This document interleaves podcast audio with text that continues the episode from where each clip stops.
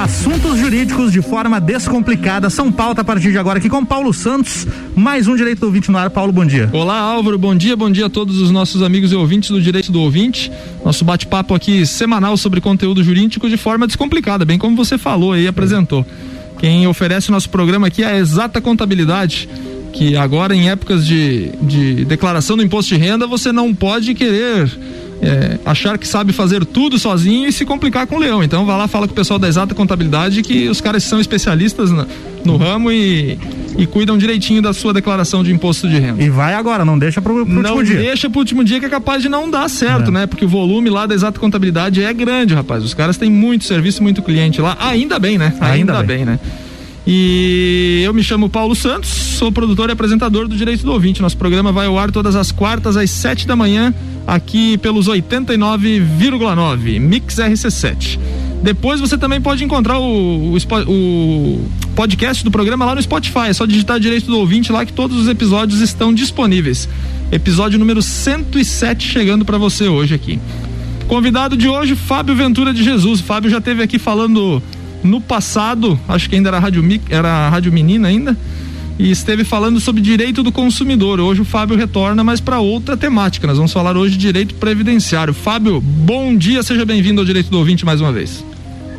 Bom dia. É, gostaria de agradecer inicialmente uh, ao colega de profissão e apresentador é, Paulo é, é, pelo convite para novamente participar, comparecer ao programa Direito do Ouvinte para que a gente é, bata esse papo a respeito de um assunto que é tão importante para os cidadãos, né, Paulo? A tão sonhada aposentadoria. Isso né? mesmo. Mais especificamente, né, o tema que eu quero abordar com, com os ouvintes é a, acerca das possibilidades, acerca de, de algumas dicas que podem aumentar o tempo de contribuição o salário de benefício ou até evitar é, do contribuinte se submeter às regras, às duras regras da reforma da Previdência, da, da reforma da Previdência. Joia, joia, joia. Nós vamos bater um papo aqui, então hoje o ouvinte já pôde é, ficar por dentro, nós vamos falar sobre aposentadoria aqui, né? Lembrando que o Fábio está com a gente de forma remota, via ligação telefônica, devido aí à situação da pandemia que e a gente tá eu, vivendo. E eu e o Álvaro estamos aqui no estúdio ventilado e de máscara. E de máscara. Eu, no caso, inclusive, embaçando o óculos ainda. É, o cara que, ó, que usa óculos aí tem que comprar um desembaçador aí de, é. de, de, de, de para-brisa. É né? isso aí. Ô Fábio, é, você adiantou que nós vamos falar sobre aposentadoria. Eu vou atravessar aqui a nossa conversa. Eu perguntou, Álvaro Xavier, já está pensando na sua aposentadoria? Porque o Fábio vai nos dizer. O cara deve começar a pensar na sua aposentadoria quando é jovem ainda. É, né? então já passou da hora, né? Porque no, não é mais caso. jovem, não. é mais ou menos por aí, né, Fábio? Que se o cara deixa pra pensar na aposentadoria quando chega nos 60 anos de idade, complica o meio de campo aí pro advogado, né? É, exatamente. Esse é um dos pontos é, bem interessantes, né? A questão do planejamento previdenciário embora uh, ele seja muito importante, né, que a pessoa faça esse planejamento previdenciário, né, que diz respeito a que, com qual idade a pessoa uh, pode ou pretende se, se aposentar e, e, qual o salário, né? As pessoas acabam deixando muito para cima da hora e às vezes né, chegam é, né, nesse momento e acabam se decepcionando com o tempo que ainda falta ou até com, com o valor que resultou da sua, do seu benefício, né, Paulo? Sim, sim. Eu lembro dessa história que você falou. Meu saudoso avô, que partiu deste plano que nós vivemos em 1995, ele tinha lá seus 70 e poucos anos, eu não vou lembrar a idade exata quando ele tinha quando faleceu, mas eu lembro desse meu saudoso avô trabalhando muito até os seus 60 e poucos anos. E pense que em 1995 o cara que tinha 60 e poucos anos era velho Nossa, pra cacete, né? É, entendeu? É, a expectativa Exatamente. de vida era muito mais baixa. Mas por Isso. quê? Por falta de planejamento é, previdenciário, Fábio. Trabalhou muitos anos sem assinatura, é, sem registro, né? De, de, de vínculo empregatício. Sim. E depois Sim. teve que ir atrás disso aí tudo. Enfim, foi. Eu lembro da, da novela, assim, não lembro com detalhes, óbvio, porque era bem mais jovem, né? Mas eu lembro dessa novela, final dos anos 80, início dos anos 90, para esse meu avô se aposentar. Então, assim, é, o programa de hoje é mais ou menos nesse sentido, no sentido de desmistificar muita coisa relativa à aposentadoria e para as pessoas entenderem é, na didática do Fábio aí o que que às vezes você pode fazer que abrevia o seu tempo de trabalho, o que que você pode averbar, o que que você Exatamente. pode, é, de que forma você pode é, diminuir às vezes o seu tempo é, de trabalho e como você falou escapar da, da, da, da regra aí da da nova do novo regime da previdência aí, né, que Exatamente. Com todo, res, com, todo um... com todo respeito ao nosso poder legislativo, mas vai matar muito trabalhador antes dele se aposentar. Vai, vai. A regra ela tem muitas cruel. Tem muitos pontos que são bem cruéis, bem prejudiciais aos, aos segurados. Aproveitando o gancho ali que você é, falou, Paulo, né, essa questão da necessidade né, a, a, a, importância dessa questão do planejamento, né, e, e também ela vai ao encontro da, da, da, necessidade, da importância de que a pessoa busque um advogado especialista na área para que esse advogado possa analisar toda a vida contributiva que essa pessoa tem, né, a fim de justamente identificar a presença dessas situações, dessas dicas que a gente vai falar. Porque o que, que acontece? Muitas vezes é, nem sempre os, todos os períodos de contribuição estão inseridos no CNIS. O que, é o CNIS? CNIS é o cadastro Nacional de Informações Sociais, onde constam as informações ali de vínculos, períodos, né? E também é, como não vai constar ah, certos períodos, quando a pessoa for fazer aqueles cálculos que o INSS eh, dispõe, ele vai cortar muito, vai cortar muitos períodos, vai, vai cortar diversos, eh, diversos períodos que a pessoa poderia ter, ter direito. Ou seja, não vai refletir a realidade é, contributiva da pessoa e, às vezes a pessoa vai pagar, vai ter que contribuir desnecessariamente, sendo que ela já poderia estar aposentada ou já poderia dar entrada ao pedido de aposentadoria. Alô, entendido. É, desculpe, Fábio, deu, deu uma pequena, um pequeno contratempo, okay. mas co como nós estamos em, em entrevista remota, é, pode acontecer isso aí, né? Fábio, então, Exatamente. então, Não, então, então vamos lá. É, tem algumas, algumas regras que eu particularmente confesso que eu achei que isso aqui não, não se aplicasse para fins de INSS, né? Tempo de, servi okay. tempo de serviço militar para, para os homens, obviamente, o cara que prestou serviço Exato. militar obrigatório, né? Que, isso, é, isso, Até o voluntário também. O voluntário também? Exatamente. Como é que funciona é, essa, essa regra, Paulo?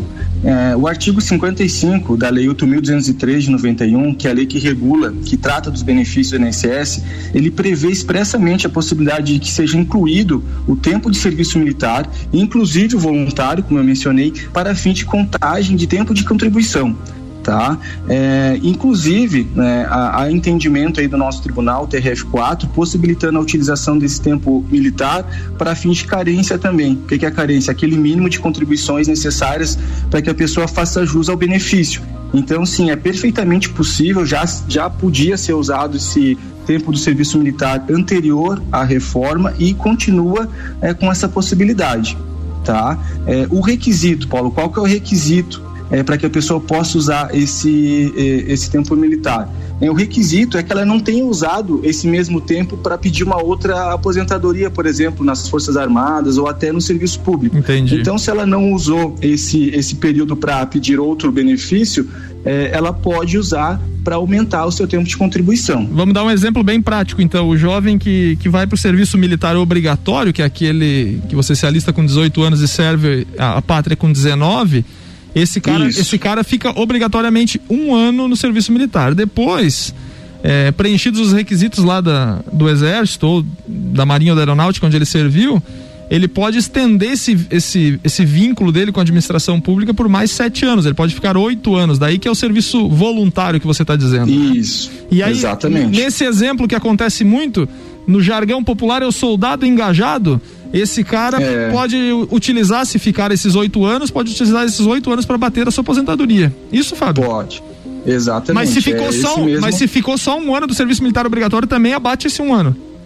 Abate, abate. Parece pouco tempo, Paulo, mas muitas vezes esse um ano faz muita diferença lá na frente quando a pessoa vai buscar o benefício. Imagina se não. Né? Então, ela pode usar, sim, ela pode usar. Inclusive, uma curiosidade importante é, sobre esse ponto é que a pessoa pode usar esse tempo, é, inclusive é, antes de ela ser filiada ao INSS. Então, mesmo antes de ela ter começado a prestar a sua atividade profissional, ela pode usar esse, esse tempo. Não há nenhum óbice em relação a isso. Entendido.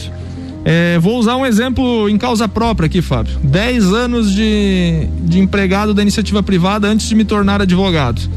E agora já estou aí okay. para 14 anos de advocacia.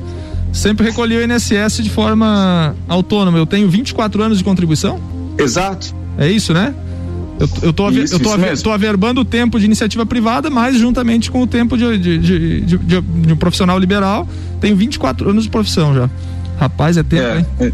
É tempo, né? Como você falou, né? O cara acha que não é muita coisa, mas é chão, né? 24 anos falando. 20, né? 24 é anos. O, é o intervalo de tempo que o Brasil, entre o Brasil ser tri e tetracampeão da Copa do Mundo. E pode escrever que vai demorar mais de 24 agora, né? Enfim. É, rapaz, isso aí. Exato. Mas, mas é interessante porque para fins de, de aposentadoria, eu gosto desse exemplo que o Fábio falou. Um ano de serviço militar pode não parecer muito, mas é, pode não parecer muito para quem tem 25 anos de idade, mas quando você tá lá com seus 70 anos de idade, 68, 69, rapaz, é chão é, demais, né? você, você, trabalhar mais um ano. Imagina se você se, se, se, o, se, o, se o empregado, né, se o trabalhador é de um serviço braçal, de sol a sol, né? Isso aí faz uma diferença danada, né? Então é, é, é muito importante esse planejamento aí.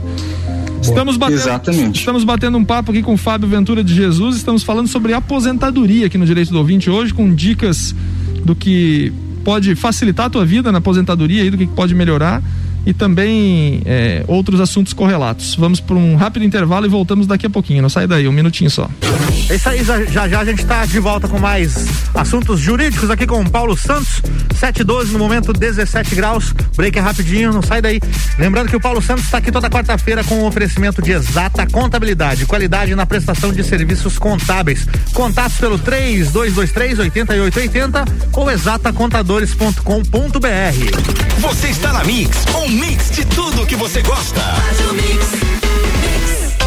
Exata Contabilidade. Atua no mercado há mais de 10 anos, atendendo empresas de serviços, comércio e indústria. Todos os tipos de tributação, simples nacional, lucro presumido e lucro real. A Exata Contabilidade realiza planejamentos tributários com segurança jurídica. Possui profissionais capacitados atendendo nos serviços fiscais, societário, trabalhista e previdenciário. Exata Contabilidade, na rua Frei Gabriel 538, no Centro Executivo José Mon, quarto andar. 3223 8880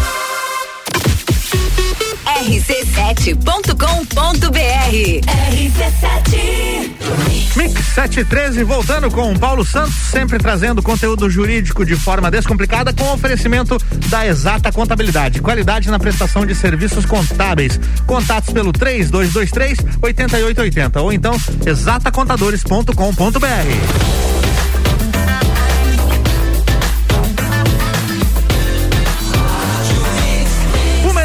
do Brasil.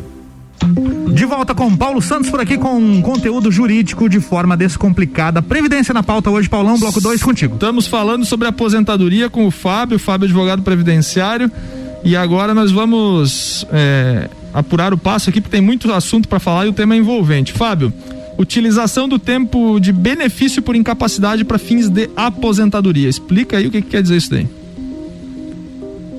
Exatamente. Paulo, muitas, muitas pessoas não sabem é, dessa possibilidade de averbar o período em que a pessoa é, recebeu, em que recebeu o benefício por incapacidade definitiva ou temporária, tá? Antigamente, antes da reforma, era chamada aposentadoria por invalidez ou auxílio-doença, né?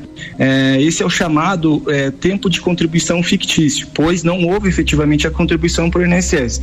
Para ficar mais claro para o ouvinte, eu vou citar um exemplo de como que essa, como que é possível averbar e como é que funcionaria na prática é, essa situação, Paulo. Então, por exemplo, assim, ó, é, aquela pessoa é, que tinha 10 anos de contribuição, né? A pessoa tem é, possuía ali 10 anos de contribuição e a partir do 11 primeiro ano ela passou a receber um benefício por incapacidade permanente, né? Como ah. eu falei, a antiga aposentadoria por invalidez.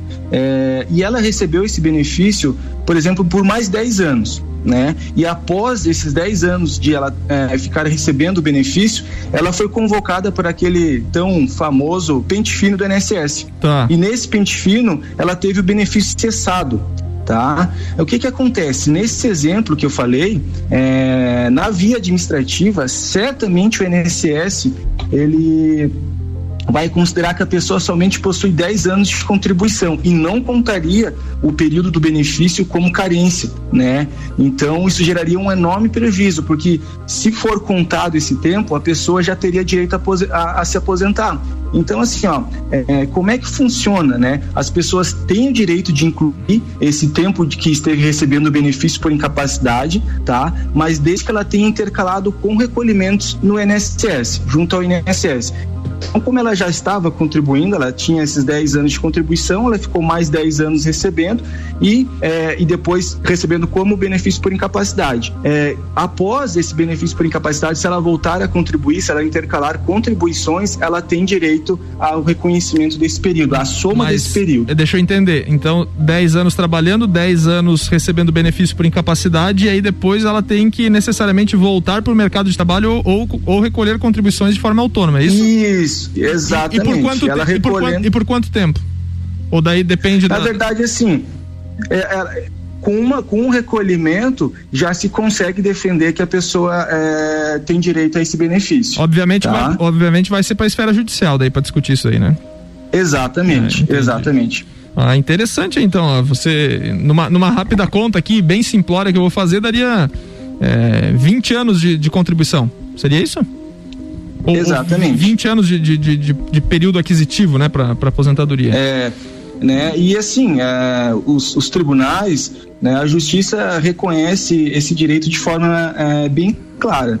Tá? Então, é, se for é, colocado esse, esse tema na justiça e se for seguido esses requisitos intercalado com a contribuição, esse benefício por incapacidade, a pessoa consegue sim o reconhecimento é, desse período. Muito interessante, muito interessante, porque é uma regra desconhecida se você não tem contato com o advogado, se você não paga é, a consulta para o advogado para descobrir isso daí. Agora você está descobrindo aqui de graça na, na nossa coluna do direito Exatamente. do ouvinte aqui, né? Então. Uma consulta grátis, praticamente. É, exatamente aí, né? Então é uma coisa, eu, eu, eu, confesso que não sabia, não tinha esse conhecimento. Fábio, nossa região aqui tem muito caso desse tipo, eu acho. Tempo rural para aposentadoria.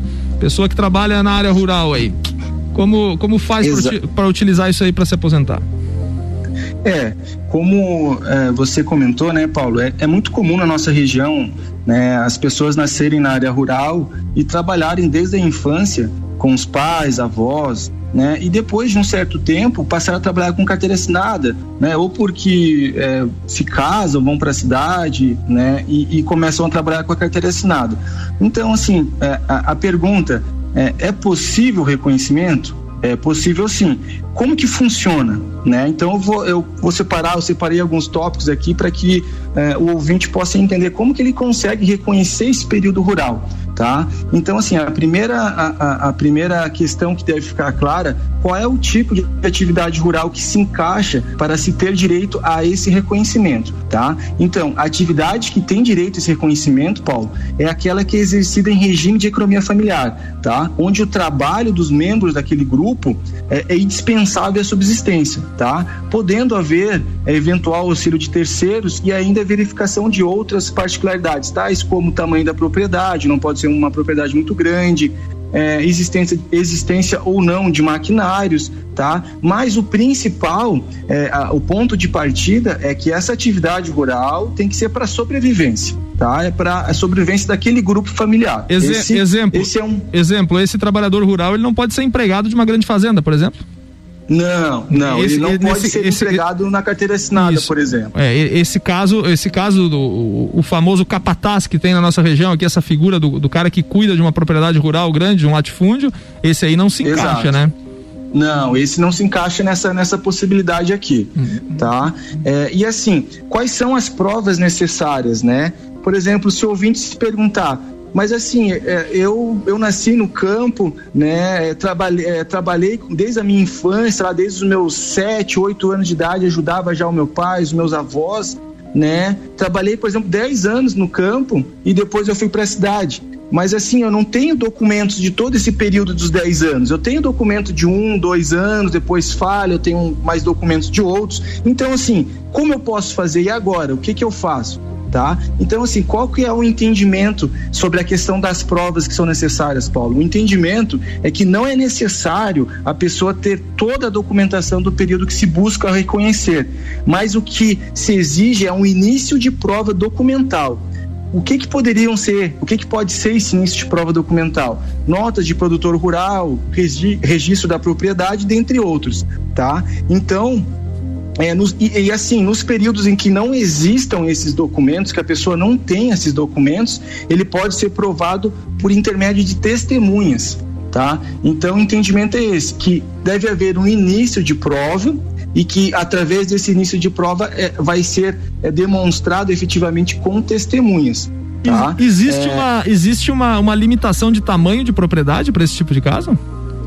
A lei prevê quatro módulos, só que essa limitação é, do tamanho da propriedade, ele não pode servir por si só para limitar é, esse reconhecimento. Então, assim, há, há julgamentos, é, há entendimento que somente o, o tamanho da propriedade não pode limitar é, tem que ser analisado outro, ou, analisados outras circunstâncias, assim como eu falei, se a pessoa, é, é, se, a, se a atividade é para sobrevivência, se ela tem é, funcionários, é, se a existência de maquinários ou se é basicamente serviço braçal, por exemplo. Então são, são essas circunstâncias basicamente que são observadas, é um não somente o tamanho da propriedade. É um conjunto, conjunto. conjunto de fatores, então, entendi. E, Exatamente. E, e, e também só a prova testemunhal, pelo que você falou, não serve, né? Não, não serve. Ela não pode ser a única prova. Tá, tá? entendi. Ela tem que ser é como se fosse uma complementação. Mas é, sobre a questão da testemunha é bem importante salientar que o entendimento nos tribunais é que essa prova testemunhal ela é de extrema importância e ela não pode ser é, ela não pode ser deixada de lado. Tá. Né? Então, se, se tiver início de prova, é, ele tem que ser é, realizado uma audiência para ouvir as testemunhas para comprovar efetivamente a, que aquela atividade, uma atividade para sobrevivência, enfim, para se caracterizar, é, para conseguir a verbação desse tempo. Joia. Fábio, mais, uma, mais um tópico aqui que eu acho interessante aqui, porque faz parte de uma de uma modalidade de trabalhadores que até a pandemia trouxe e ampliou esse número, que é o trabalhador informal, né? A pessoa que não tem é, registro de contrato de trabalho com ninguém, tipo é, o cara é o motorista do aplicativo, é a diarista, é o cara que faz pequenos serviços, pequenos reparos, né? O MEI, de é, repente. o MEI, de repente, né? Não, mas o MEI daí tem uma, tem, tem, tem, tem uma vinculação, né, com a, com a pessoa jurídica da qual ele tá, tá vinculado, que é o próprio CPF dele, né? Certo. Que, que esses caras do, do, do serviço informal, às vezes, eles não recolhem adequadamente a contribuição para a Previdência, né?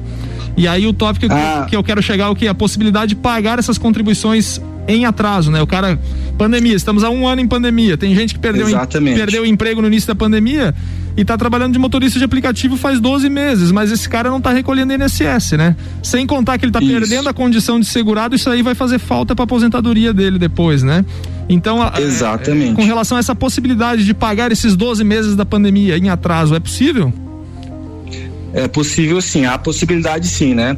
É, essa, essa situação e um erro que ocorre muito, Paulo, é que é, as pessoas, às vezes, quando elas estão é, próximas, estão para se aposentar, é, sem orientação, elas fazem é, contribuições em atraso é, para o INSS, que muitas vezes essa contribuição não serve para nada. Então, assim, quando a gente tem que falar sobre esse assunto, ao falar sobre esse assunto, a gente precisa analisar, primeiramente, se realmente é interessante pagar o INSS em atraso tá? Então, assim, ó, é, o pagamento em atraso ele serve principalmente para aquela pessoa que teve é, período de atividade laborativa, como você mencionou, e não contribuiu nem, e não recolheu e precisa desse tempo para alcançar uma regra mais benéfica, ok? Certo. É, mas uma, uma questão que tem, tem que ter bem clara também é a questão da carência, que para a pessoa poder fazer o pagamento em atraso, ela precisa de no mínimo 15 anos de pagamento em dia. Tá? Então, se a pessoa lá tá, tá com 10, 11 anos de carência, não adianta nada ela recolher os atrasados. Tá? Pois o período que é pago como atrasados ele não conta para carência. Literal, tá? literal, então, assim, literalmente vai perder dinheiro. Exatamente. Então, assim, ó, como que é, quem pode pagar atrasados, né? Então, eu vou colocar algumas, algumas situações de quem, é, de quem pode fazer o pagamento e de quem não é necessário que pague os atrasados. E tem hipóteses que a pessoa consegue averbar o, o período sem precisar pagar. Tá? Então, assim, quem pode pagar os atrasados? O segurado facultativo, que é aquele que não exerce atividade laborativa. Um exemplo clássico, Paulo, é a dona de casa. Tá, tá? tá. É, só que ela somente pode pagar com atraso de até seis meses. Tá. Ok? Tá é o autônomo, né? O autônomo com um atraso não superior a cinco anos, desde que nesse período que ele está buscando reconhecer, ele tenha uh, um pagamento em dia, ele pode recolher os atrasados. E via de regra, não é necessário comprovar a atividade. Entendi. Tá? E aí ainda na questão do autônomo, Fábio, Paulo, nós vamos é... ter que é, deixar, nós vamos ter que deixar o autônomo para um próximo programa aqui que nosso tempo estourou. não, mas pena, Paulo, não, não, mas o tema, o tema é envolvente, eu vou te chamar de novo para a gente esmiuçar um pouco mais a aposentadoria e até para entrar nas regras aí da, da, da, nova da nova lei da previdência, né, nova legislação, para a gente esmiuçar e mostrar um pouco mais da, da dureza que vai ser para se aposentar com essa nova é. legislação. Fábio, muito obrigado pela tua Exatamente. presença. Muito obrigado pela, pela tua disponibilidade. Agradeço o convite, Paulo. É, em seu nome, agradeço a equipe também. É, espero que com, com essas dicas que, que eu passei, com esse nosso bate-papo, é, eu possa ajudar os ouvintes aí a, a buscar a tão sonhada aposentadoria, né? O tão, tão sonhado descanso aí, né? É isso aí. Em nome de Exata Contabilidade, encerramos o episódio 107 do Direito Ouvinte. Cuidem-se, fiquem todos bem. A vacina está chegando, vamos nos vacinar e em breve nós sairemos dessa. Um grande abraço a todos e até semana que vem. Até lá. Mix. Mix. Mix.